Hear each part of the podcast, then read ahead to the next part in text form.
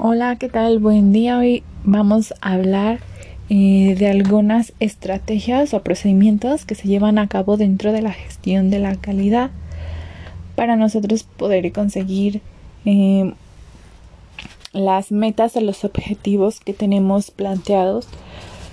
Entonces, pues uno de estos procesos es eh, desechar o reciclar más bien pues llevar a cabo una buena administración de los residuos o desechos que, hay en todas las empresas. Eh, sabemos que pues todas estas deben de recibir un tratamiento que sea adecuado para eliminar eh, por completo este gasto que se genera al desperdiciar materia prima en cualquiera que sea la empresa. También pues es importante considerar eh, proteger el medio ambiente, mejorar la calidad de vida. Estos residuos, por ejemplo, si son industriales, pues son peligrosos porque constituyen una categoría que viene siendo eh, de residuos eh, debido a la toxicidad que puede haber en ellos. también pues el, que estén persistentemente en el medio ambiente, en la movilidad, y dentro de lo que es la inflamabilidad y pues requieren a veces controles técnicos y regulaciones que son más estrictos en el resto de los otros residuos. Clásicamente entendemos por tratamiento de estos residuos a las operaciones cuál es el objetivo, reducir o anular eh, lo que hablamos de la toxicidad, la peligrosidad, eh, tanto para la salud humana, en este caso para los empleados, así como para el medio ambiente, ¿verdad? Porque siempre debemos de ser una empresa totalmente responsable para facilitar este pues el cuidado del medio ambiente como viene siendo eh, todo esto Después de ahí nosotros eh, dentro del, de la calidad, de la gestión de la calidad, tenemos un método que se llama FIFO. Eh, FIFO son las siglas de First In, First Out. Primeras en entrar, primeras en salir. ¿Y qué quiere decir esto? Ah, bueno, que es un sistema de control de stock que tiene como objetivo garantizar el uso correcto de los insumos de producción y comercialización como es la organización del sistema y la optimización de todos los procesos que se llevan a cabo. Eh, este pues asegura que no se pierda ninguna entrada debido al, al, vencimiento que puede ser en los productos, por ejemplo, en una organización de comida. El que una empresa adopte este sistema puede tener una mejor calidad en todos sus procesos y también va a poder reducir los riesgos relacionados con las pérdidas, los errores y los costos que se generan. Eh, también inicia un proceso de control eficiente y rentable a través de estándares que regulan este proceso. El sistema FIFO facilita los registros de entradas y salidas, como mencionábamos, y también la publicación y aplicación de las tarifas o impuestos sobre ellos. Después tenemos eh, un proceso o procedimiento para poder identificar los problemas que se generan dentro de la gestión de la calidad. La mayoría de estos métodos de solución de problemas se inspiran en el ciclo de la calidad, que también es llamado ciclo PHVA, que significa planear, hacer, verificar y actuar. Eh, bueno, vamos a comenzar eh, enumerando los pasos y hablando un poco de de esta metodología o de cómo se llevan a cabo los pasos. Bueno, en paso número uno se caracteriza y selecciona el problema.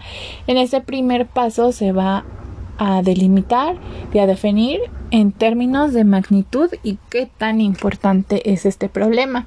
Después en número dos vamos a buscar las posibles causas. Se recomienda también hacer una lluvia de ideas que, que preste atención a los hechos que generaron este, esta problemática. Después se investigan en paso número 3 las causas más importantes. El objetivo de este tercer paso es elegir de la lista de posibles causas detectadas en el punto anterior. Eh, aquí se debe de, recurrir a análisis estadísticos, quiere decir cuál va a ser el que más tenga este, em, resultados pues negativos y, poder resolver ese mismo que nosotros podemos observar. En paso número 4 vamos a considerar las medidas remedio.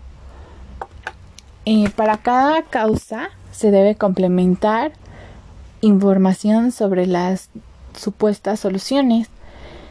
También aquí mismo eh, pues vamos a, establecer el objetivo, cuál es el objetivo de implementar este procedimiento cómo se va a verificar, cuánto y cuánto costará.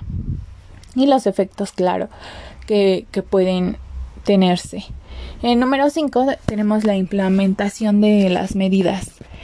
En este paso eh, se recomienda seguir al, al pie de la letra el plan que se elabora con el paso anterior para involucrar a los afectados explicándoles los objetivos que se persiguen, si hay alguna necesidad de hacer un cambio y este pues debe de ser acordado por el equipo que es responsable de este proyecto.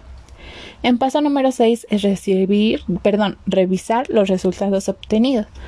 Aquí vamos a verificar los datos estadísticos que realizamos antes y si estas medidas dieron algún remedio o resultado.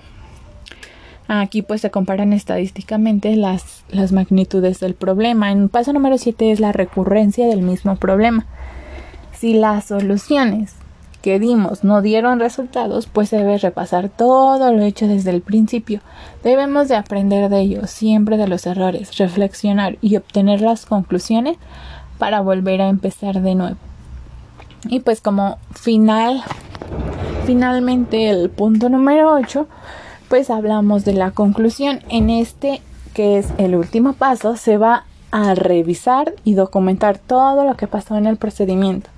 Vamos a contar o cuantificar los logros del proyecto, que son los medibles y no los no medibles. También se señalan las causas y los problemas que persisten y señalar algunas indicaciones o recomendaciones que puede hacerse para resolverse esta problemática.